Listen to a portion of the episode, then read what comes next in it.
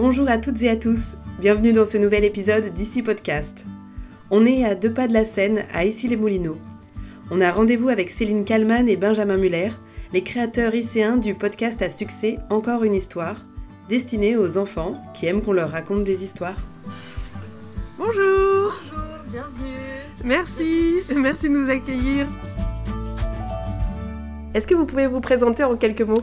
Bonjour, alors honneur aux hommes, euh, je m'appelle Benjamin Muller, j'ai 36 ans, j'ai trois enfants, euh, je suis marié avec Céline, que vous allez rencontrer dans une seconde, vous avez de la chance. Euh, et moi je suis journaliste, chroniqueur dans l'émission La Maison des Maternelles sur France 2, et par ailleurs donc le producteur de ce podcast Encore une histoire. Et donc moi, bah, je m'appelle Céline Kalman, j'ai trois enfants, je suis mariée avec Benjamin, et euh, je suis journaliste à RMC, la, la, radio, RMC Story, la télé, on fait les deux en même temps. Je présente les infos le matin et quand j'ai le temps, je raconte de, des histoires aux enfants. Alors, qu'est-ce que le podcast Encore une histoire Donc le podcast Encore une histoire, c'est un podcast où l'on raconte des histoires aux enfants. Euh, c'est un podcast qu'on a créé il y a deux ans et demi maintenant.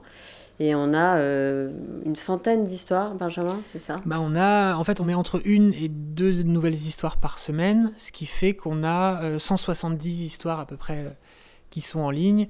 Et donc 170 histoires, ce qui est génial, c'est qu'il y en a pour tous les goûts. Euh, tous, tous les âges. En quelques chiffres, est-ce que vous pouvez nous dire euh, ce que représente euh, le podcast? Depuis sa création, c'est un peu plus de 15 millions d'écoutes. Euh, encore une histoire. Et donc les mois, en fonction, en fonction des mois, on va dire que ça varie entre 500 000 et 1 million d'écoutes par mois. Euh, avec des histoires qui marchent mieux que d'autres, mais il y a quand même une base, c'est qu'une histoire, dès qu'on va la mettre en ligne, elle va te coûter 30 000 fois le, même jour. Et puis après, en fonction du succès des histoires, en fonction de la, petite magie qu'il va y avoir sur certaines, certaines vont être très écoutées encore 6 mois après, quant à d'autres, euh, moins. Et l'autre chose peut-être qu'on peut dire, c'est qu'on est écouté beaucoup à l'étranger aussi, en gros 80% en France, 20% à l'étranger, et on est écouté notamment dans des pays non francophones, où vous avez des Français qui vivent, euh, je sais pas, les exemples que j'ai en tête, c'est au Mexique, en Hongrie, euh, aux États-Unis beaucoup et tout. Et donc les, les, parents français sont très contents de faire entendre du français à leurs enfants. C'est super ça. Comment est née euh, l'idée? Avec Céline, on a trois enfants donc. Euh, c'est vrai qu'on a ce point commun là, Céline et moi, c'est qu'on aime beaucoup lire en général, leur lire des histoires en particulier. On leur lit des histoires tous les soirs. Tous les soirs, depuis, bah, depuis qu'ils sont nés quoi. Et, euh, et c'est vrai qu'un jour, on s'est dit, mais ce qui serait cool, ce serait d'enregistrer l'un de nous deux qui lit une histoire, et comme ça on peut mettre play quand on n'a pas forcément le temps, ou pas forcément envie, parce qu'on n'a pas toujours envie de leur lire l'histoire non plus. Et l'idée est vraiment partie comme ça, et Céline, qui a quand même une voix incroyable, qui a vraiment une voix de podcast, qui a vraiment une, une très belle voix, euh, a enregistré euh, la première histoire qu'on a, qu'on a voulu faire. Ça rendait bien, je dois dire. Euh, et du coup, on s'est dit, bah, ce qui serait vraiment top, c'est de trouver un moyen de mettre un peu de musique et de mettre un peu de bruitage pour que. Mais au départ, c'est vraiment pour que nos enfants euh, kiffent le truc. Et là, on l'envoie donc à Alexandre Ferreira, qui est notre beau-frère. Ça tombe bien. Ça tombe bien, tout ça est en famille. Et il nous dit, ouais, mais attendez, je vais vous mettre effectivement deux, trois musiques. Sauf qu'il nous envoie un produit. Euh, franchement, c'était Hollywood, quoi. Parce que son métier il est réalisateur audio, il bosse, il, il, a bossé dans plein de radios, il bosse sur plein de podcasts. Enfin, il est très bon, quoi. Et par ailleurs, il est musicien, il est sensible à plein de. à l'art du bruitage. C'est le genre de gars, si vous voulez, qui va dans la rue avec son enregistreur pour enregistrer un bruit de canard. Et puis derrière, il se fait Ouais, j'ai un bruitage de canard, ça va me servir pour un podcast. Et donc, il nous renvoie l'histoire. Et franchement, moi, je me souviens la première fois que je l'ai entendu, je me dis, mais c'est extraordinaire. Notre, notre produit est extraordinaire, il faut qu'on le mette en ligne. Et là, on l'a mis en ligne et ça, ça a marché. Au départ de l'aventure, vous lisiez des extraits de livres, et puis progressivement, vous avez écrit vos propres histoires. C'est bien ça? C'est vrai que du coup, au départ, on partait de livres jeunesse. Euh, avec qui on, enfin avec les maisons d'édition, on avait euh, donc des accords, euh, voilà, de, de, principe. Puis maintenant, c'est beaucoup plus compliqué. En fait, il y, a plein de podcasts pour enfants qui se sont créés. Je dis pas du tout qu'on a lancé une tendance, hein, mais en tout cas, nous, quand on a créé le podcast, il y en avait très peu. Et maintenant, il y en a plein. Donc, il y en a plein qui font ce qu'on a fait au début, c'est-à-dire de demander aux éditeurs. Et je comprends, les éditeurs se disent, vous êtes bien gentils, mais à un moment, moi, il faut que je m'y retrouve. Donc, ils demandent un peu d'argent, ce qui est compréhensible. Mais on revient au fait que le podcast, c'est que ça rapporte quand même pas beaucoup d'argent. Donc, nous, il faut qu'on s'y retrouve aussi. Et donc, c'est compliqué de payer des, trop cher des histoires. Donc quand on a commencé à nous demander de l'argent, on s'est dit bah attends, tu sais quoi, on a qu'à essayer d'en écrire une, puis on verra, euh, on verra. On y allait un peu euh, humblement, hein, parce qu'écrire des histoires pour les enfants, c'est pas simple, c'est, il faut quand même essayer de. Enfin, bon, moi j'étais pas sûr du tout qu'on y arriverait, et bah je suis, enfin, Après, en même temps, on leur inventait des histoires aussi. Enfin, moi, je sais que j'aimais bien leur inventer des histoires sans partir forcément d'un bouquin. Et du coup, c'est vrai qu'en en parlant, voilà, c'est venu, euh, c'est venu euh, assez, assez naturellement. On se, on se prend pas trop la tête, quoi. Et maintenant, ça nous amuse plus de faire des histoires qu'on a imaginées nous-mêmes, forcément. Ça demande un beau plus de travail, mais euh, c'est plus, c'est plus marrant. Et si j'ai bien compris, vous mettez même vos enfants à contribution. Bah, en fait, c'est vrai que nos enfants, on les a fait participer, euh, mais c'était pendant le confinement. On, on avait écrit une histoire, bah, Les vacances extraordinaires, et qui est sortie donc en livre. Et euh, Il y a deux personnages qui s'appellent Mathias et Mélissa, et, euh, et c'est vrai qu'on s'est vachement inspiré de nos, nos deux grands-enfants pour, euh, pour imaginer ces deux personnages. On leur a dit, mais ça, ça te dirait, toi, de faire la voix de Mathias et de Mélissa? Puis ils ont, ils ont dit oui, ils Et- ont pris goût, et ça ouais, les a et ça, éclatés. c'était génial parce que je me souviens, c'était pendant le confinement. Ça faisait partie des activités en fait qu'on leur faisait faire, quoi. Euh, comme tout parent, on essayait de trouver des activités un peu marrantes euh, dans, ce, dans cette période euh, si bizarre, quoi. Et, et en fait, ils sont hyper doués. je, les trouve super bons. je, moi, c'est moi qui les drivais la plupart du temps. Et alors, je crois, Lola, oui, savait lire, mais Ro- Roméo ne savait pas lire. Et du coup, il, il il répétait ce que je disais, mais en, en apportant son jeu. Et, et vraiment, ils adorent ça, je crois. On leur a donné euh, bah, le goût du podcast, du coup. Donc ça, c'est super. Et je te le dis, moi, Elliot ne fera pas long feu dans ce hangar pourri. Ouais, j'espère, parce que quand Patou dit qu'Elliot est maltraité, je m'attends vraiment au pire. Oh là là, c'est horrible. Et sinon, est-ce qu'il y a des histoires qui se passent à Issy-les-Moulineaux? Eh bien oui, justement, euh, il y en a une qui est sortie il y a quelques jours, il y en a deux en tout, qui se passent euh, sur l'île Saint-Germain. Euh, c'est d'ailleurs euh, une autrice de l'île euh, qui a écrit ces deux histoires, elle s'appelle Clara Snedgerman, et c'est l'histoire d'une sorcière qui habite sur l'île. On ne sait pas trop si elle est sympa, mais en tout cas les enfants sont, sont attirés par, par cette femme qui, qui réserve bien des surprises. Et dans le cadre de l'île Saint-Germain, qui permet un peu de raconter ce magnifique parc, ces maisons euh, toutes plus originales les unes que les autres, toutes les couleurs, etc. Donc ça fait voyager sur l'île Saint-Germain et voyager via cette sorcière, qui est peut-être méchante, mais peut-être gentille. Mais peut-être méchante. Mais peut-être gentille. Ouais. On écoute un extrait? Soit elles passent par la route principale, soit elles empruntent le petit chemin de sable qui longe la Seine. Un chemin calme et arboré, à l'abri des regards. Mais peu s'y aventurent, car on y passe devant la maison de Sibylle. Franca, elle, adore passer par là. Elle lance un Bonjour aux canards et aux oies qui se réveillent en agitant leurs plumes ramasse quelques feuilles ou escargots, chantonne quelques comptines inventées. Mais surtout, surtout, elle peut jeter un œil à travers la grille du jardin de Sibylle. Jardin qui l'intrigue tant.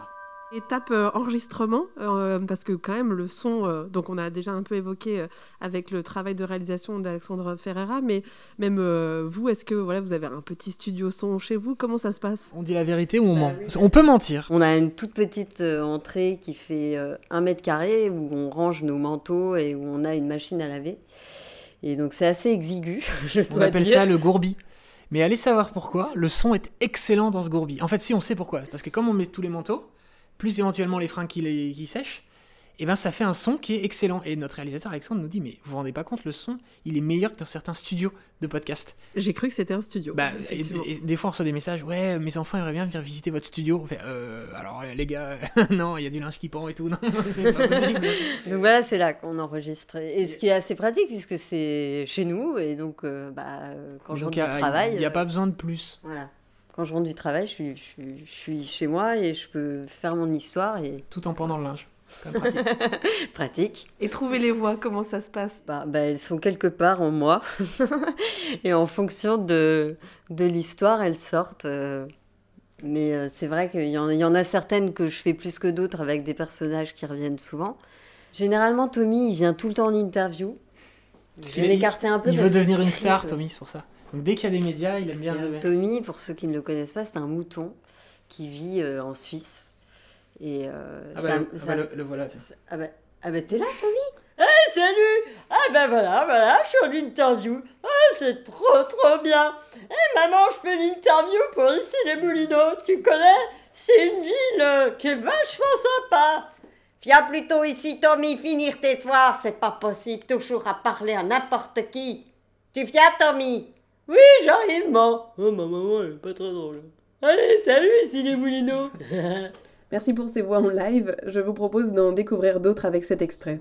Alors, mon petit Elliot, tu vas être bien sage. C'est juste une prise de sang pour savoir ce que tu as dans le ventre.